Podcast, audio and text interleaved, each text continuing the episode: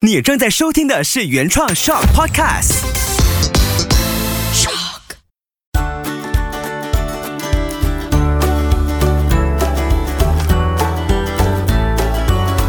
秋月的育儿天地。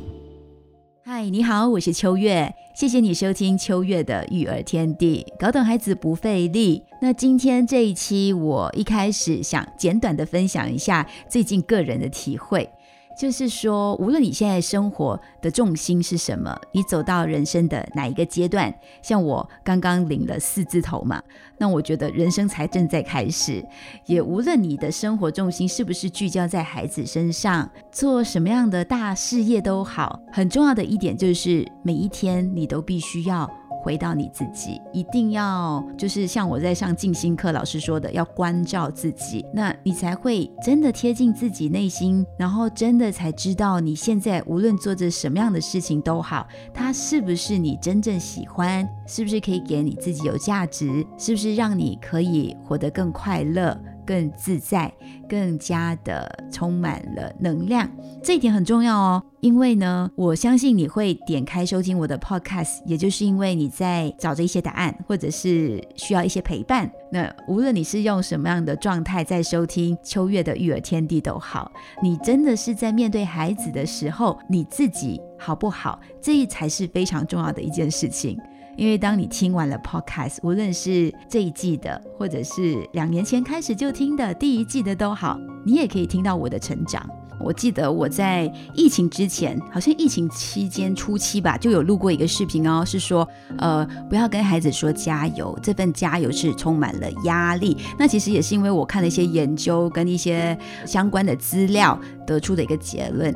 但是我后来觉得，教养真的是没有标准答案，也没有绝对的法则。有妈妈就留言说，听了这些 podcast 很感动，秋月加油哦。然后后来我就留言谢谢他，他说 ops。我不应该说加油的，那我就才意识到，这个妈妈应该是从很早期就 follow 我，然后她才会有这样的一个回应。那我马上就回应她说，没关系，这时候你说加油是非常 OK 的哦，我也很需要这份加油。然后我才会意识到，很多时候我分享一些教养的经验啊，或者是我学到的一些笔记都好，一定要先说一说，它没有绝对。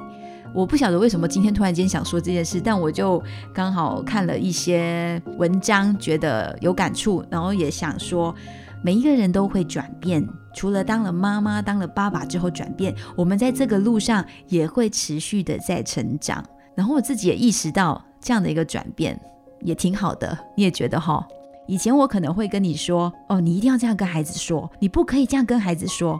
我以前会有一些比较学习到的既定的。比较克制化的一个标准在那边，但我这几年一直在提升自己，然后在学习，在考试，你就会发现我说的方式开始有转变了，有没有？这就是我简短的分享，我最近的成长。我上个星期呢，接收到一些妈妈的讯息，因为我不晓得爸爸是不是比较含蓄，可能爸爸听完爸爸不会那么主动会呃发讯息给我，但是妈妈听完妈妈的故事呢，我收到好多，其中两个我挑选出来的呢，像这位 Jane 妈妈，她就说。秋月早安，我是一边跑步一边听完妈妈们的 podcast，一边听我自己也在回想这两年的育儿生活一百八十度的转变，在每一位妈妈的分享当中都看到了一部分的自己，谢谢也抱抱这群妈妈，现在身体跟心灵都 charge 满了，我要继续在每天琐碎的生活中收集快乐。另外一位 Samantha 妈妈她说，听着听着觉得。都是自己的感受，很喜欢，很感动。妈妈们的声音也很温暖，大家都是很勇敢的妈妈。想一想，这样不知不觉自己也跟着改变不少。这一集很感动，很多人都问过我，做了妈妈是什么感受？我的答案永远都是一样，请爱你的妈妈多多。我相信爸爸这两集播完之后，可能也会感动一些爸爸，也甚至会感动一些妈妈。因为我们都是需要被看见、被聆听、被理解，还有被爱，所以谢谢你持续听到这里，你一定也是爱我的。好了，我更爱这四位爸爸，然后他们都很真诚的分享，很无私的让我们真的走进他们的内心世界。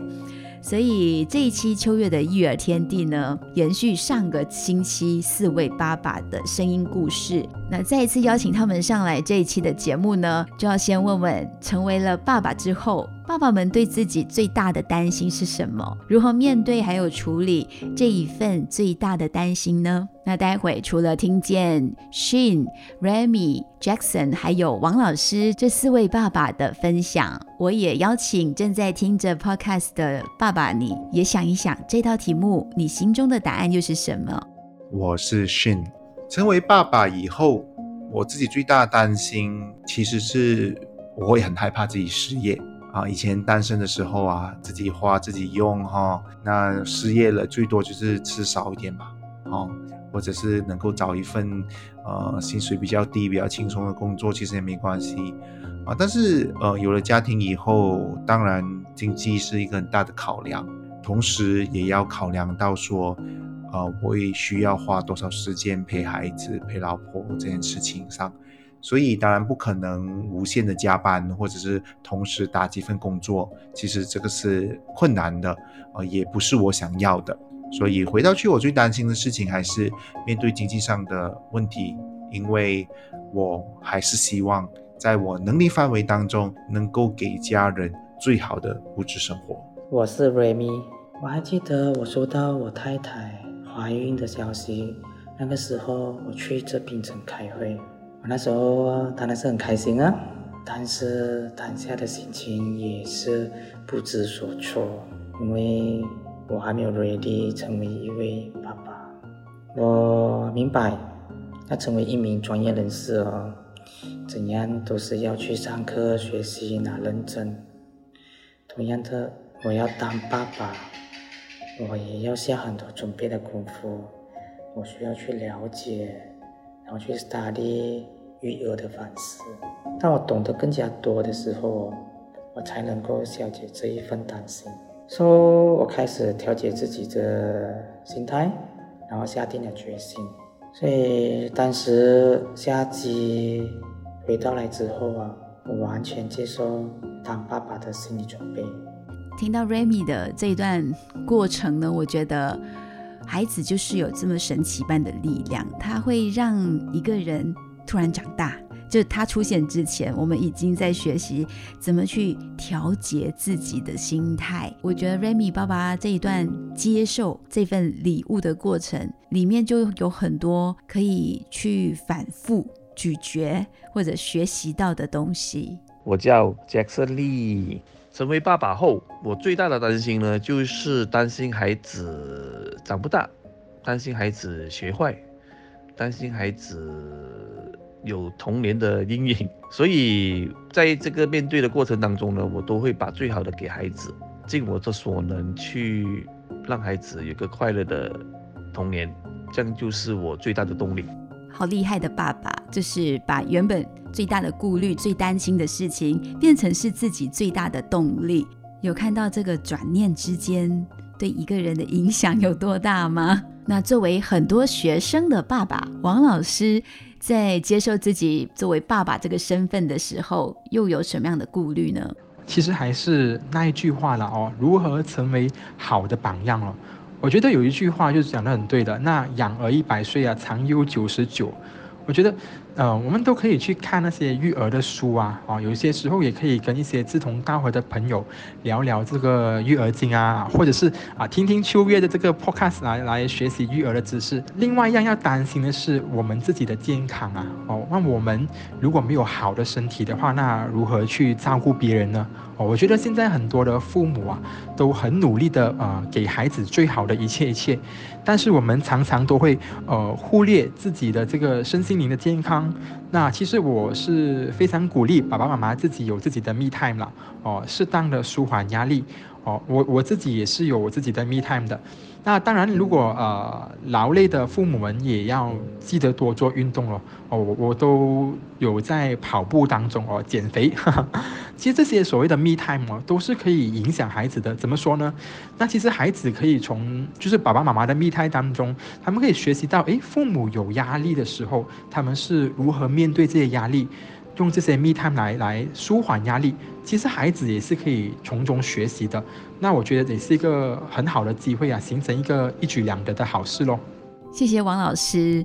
你的分享当中呢，真的就是很好的提醒。我相信我们家，就像我跟我孩子的爸，我们现在都很努力的在上静心课啊，在做健身啊、运动啊，几乎已经变成我们的生活习惯了，就是生活的一部分。所以在你眼中，我们应该也是一个好学生，对不对？但回来真的这件事情呢，真的是我们很。需要去提醒我们的爸爸妈妈圈的朋友，就让大家都一起健康起来，这样才是真正对孩子来说，我们做好了爸妈应该做的首要的任务，就是把自己活得健康，然后快乐，身心灵都健康。那成为爸爸之后呢？这道题目也有问过妈妈，就是你们最幸福的感觉，一般会在什么样的时刻出现？那这个真的是很难说。我觉得这个最幸福的事啊，它有时候来得很快，那也有时候来得很慢，啊，因为我本身啊也是一位啊老师嘛。那我觉得跟老师的的那个呃收成的果子那个道理是一样的。那就是我们现在培养学生，那你可能不会立刻感受到学生的这个改变。哦，但是有一天呐，你会突然间发现，诶，这个学生回来找你了，那告诉你，诶，你当年跟他说过的一句话，到底的影响有多大？那时候你会发现，诶，原来你你的这个做老师的付出啊，是会得到回报，是幸福的。哦，其实这个道理跟我对自己的孩子也是一样的。那我家啊小贝儿，那他会学习我处理情感的方式。哦，比方说，嗯，有些时候我太太想到一些伤心的事情，她会流眼泪哦，那我会过去安慰她，哦，我会过去告诉她啊一些一些一些话，那这种安慰的话跟这种方式啊，或者是口吻呐，那其实小贝儿很快就可以学习到。那有一次啊，我很记得呃深刻的体会到我自己伤心流泪的时候哦。呃，小贝儿他自己过来，然后拿着一张 T 恤哦，他过来，他用我跟他妈咪讲的说话方式跟口吻，一模一样的方式来安慰我。我我想那个时候是最幸福的。哦，因为我发觉到我的这个女儿啊，她长大了，她她开始呈现出她学习到的的的一面，她学习到的东西，她她表现出来了。她虽然只有五岁哦，但是我我感觉到她这个成长了。那总结来说，那最幸福的时候，其实就是看到孩子成长的时候咯。透过王老师日常的小故事，就可以感觉得到，其实爸爸简单的日常的幸福，就是在生活中去感受到孩子的成长，尤其是你种下的果子，你在孩子的身上看见了自己散发出的光，有没有？这又回应到上一集 podcast 的主题。那接下来再听听看，Jackson 爸爸感受到的幸福时刻又是什么时刻？一般呢，我都是时时刻刻都会出现，因为两个小孩，比如讲我帮他冲凉，他们都会看着他们自己会，哎，今天他们会洗头了，他的成长的一点一滴都会在我的呃眼球下看到，他的每一个时刻，每一个一举一动，我都会觉得哎很开心，都觉得很很幸福。呃，一般上他真的是每一刻每一秒。我都觉得超级幸福，只要我跟孩子在一起的时候，我怎么觉得我现在听着听着也很幸福，真的很会享受这份幸福诶 j a c k s o n 爸爸。那再来听听看 Remy 爸爸，我的孩子会出其不意说一些很 sweet 的话，那个时候就有幸福的感觉来。比如说我会说呃我老的时候啊怎样怎样，然后我的孩子就会讲爸爸。你不要老，我会想你。就是觉得他们还很懂事。然后就是早上的时候送他们去学校，要离开的时候，他们会给我一个抱抱。那个的确是一个很幸福的感觉。我怎么觉得我这一期好像找到的四位爸爸都很细腻，就是他们情感上都很细腻。像 Remy 爸爸刚说的这些幸福的感觉，都是来自于日常非常细微的事情，像是呃离别前送孩子上学的拥抱，还有可能聊天谈起一些比较感性的话题，孩子的回应都会触动爸爸啊。这些爸爸都好温柔、好细腻，情感非常的丰富。最后回应这道题目的是信爸爸。在孩子刚学会说话的时候，最感动的当然就是孩子能够叫一声爸爸。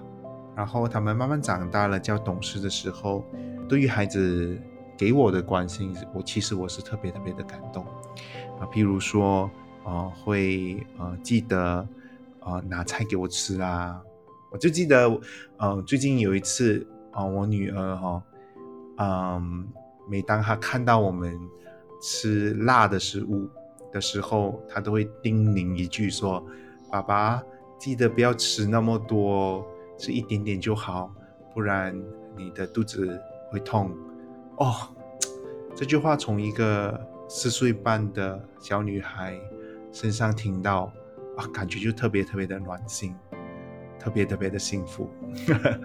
真的，真的，我我觉得我家孩子可以跟女孩子做好朋友，哎，都是走暖心系的。像我儿子之前我怀老二的时候吃太辣，他也是会担心肚子里的弟弟是不是会被辣到，会被呛到。然后他长大一点，现在他以前小时候会管我们，可能不能喝太多杯，他担心我们身体会不好，然后会迷糊整个人，你知道的。但现在呢，他越长越大，当他开始又要提醒我们，你喝第几杯了，爸爸妈妈，你今天只可以喝一杯哦，你不是说这个月只喝一杯吗？你就开始觉得这些很关心的话语。反而变成了，就是孩子身上看见自己，变成太唠叨了。我觉得这也是很好的一个提醒。好，这些都是我们家常中看到的幸福菜肴。那接下来呢，最后一道题目了，要问这四位爸爸的就是，请你们各自说一说，你觉得当起爸爸这个身份。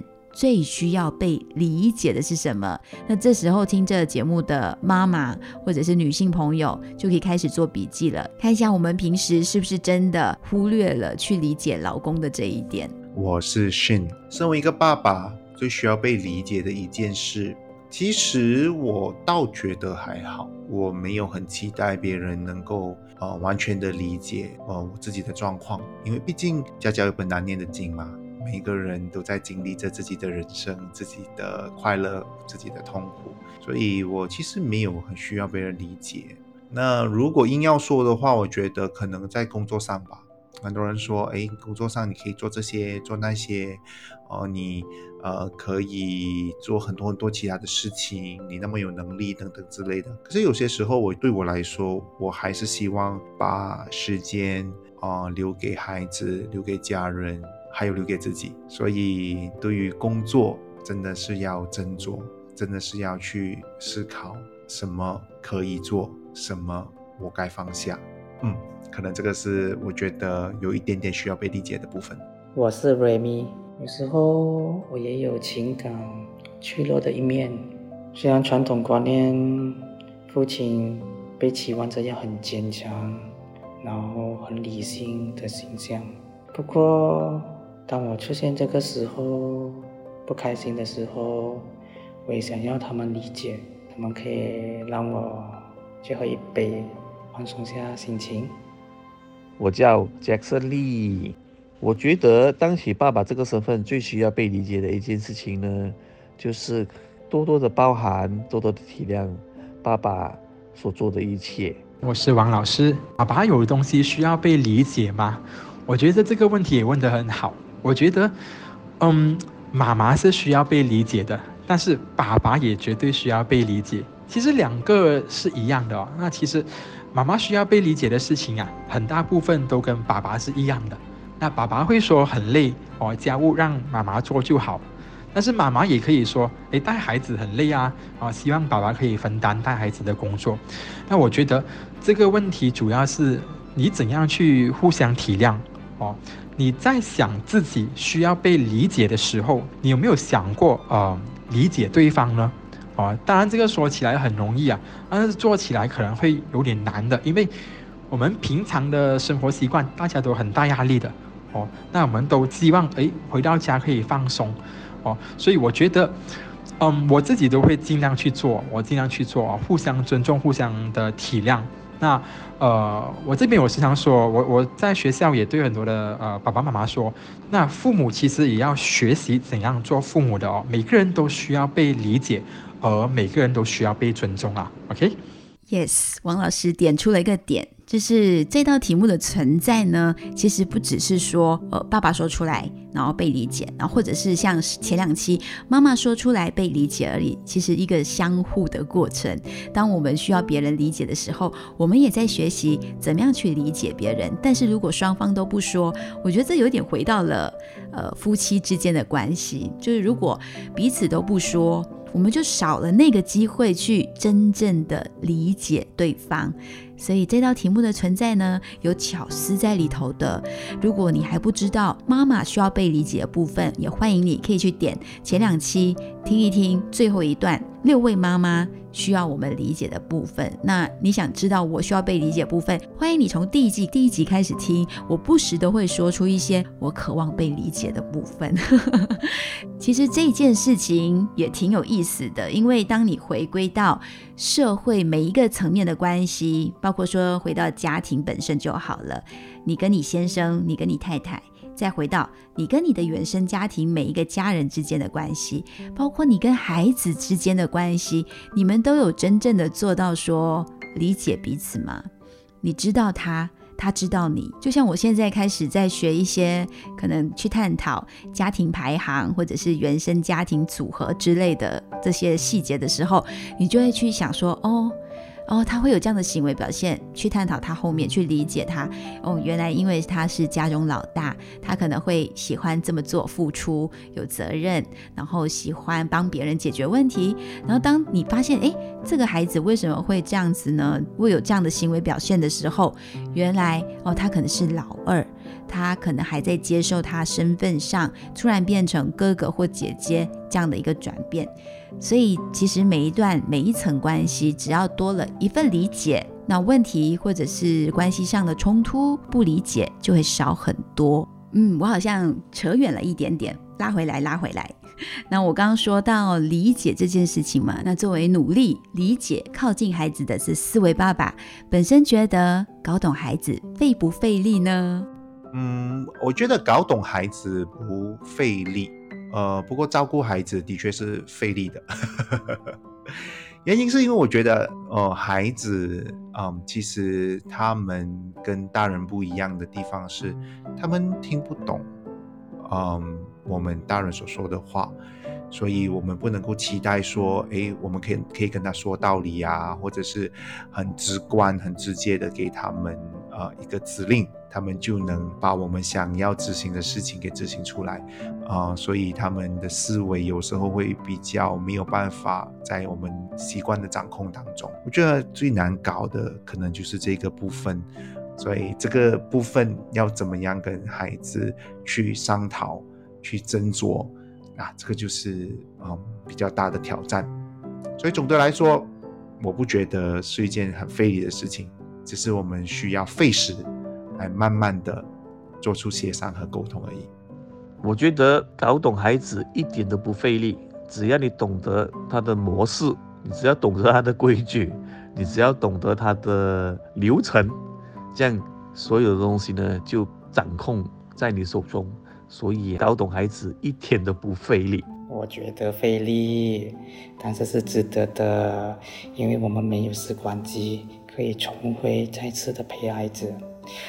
育儿可以讲是一件很乐趣的事，因为它让我们呢再有一次机会去探索，还有认识儿童身体的成长，像追踪人类的起源那样。我觉得搞懂孩子不费力，就看看你自己有没有毅力。好，谢谢这四位爸爸非常有智慧的来回应，搞懂孩子到底费不费力。其实每个人的心中都有自己的答案，这就像教养一样，它是没有标准答案的，完全就是看你本身保持什么样的价值观、什么样的育儿理念，还是回到你自己。就像一开始说的。回到自己是多么的重要。千万不要因为你今天读了哪一篇文章，或者你上了什么课，你就硬生生的要套入这个系统到你的家庭里面。我觉得还是回归到你跟你孩子之间的关系，你的舒服的程度，怎么样育儿都好，一定要。保有对生活的好感，包括还是一样喜欢自己、喜欢孩子、喜欢你们的家庭生活，这个才可以真正的用对力。所以费不费力，其实关乎你怎么样去运用你的力气，尤其是面对孩子的力气。谢谢你今天花了一点力气来收听秋月的育儿天地，希望你每一次收听都可以从中去感受、去吸收。去接受，去体会。谢谢王老师，谢谢 Remy Jackson，还有 Shane。希望透过大家的分享，也可以让收听着的朋友找到更轻松自在的家庭育儿生活。秋月的育儿天地，高等孩子不费力。也希望你在收听的过程当中，闪过什么样的念头，或者出现什么样的话语，或者想跟我回应什么都好，或者回应爸爸们说的东西都好，你都可以简单的把它写下来，甚至是语音录制。下来，然后发送给我。你可以在 Facebook 搜寻 Moon Wong 秋月，或者在 Instagram 搜寻 DJ Moon 一零零三，甚至也可以直接 follow 起 Moon Parenting Tips，就是秋月育儿天地的 IG 账号。有任何的问题都可以写一封信告诉我。那我们下期再聊喽。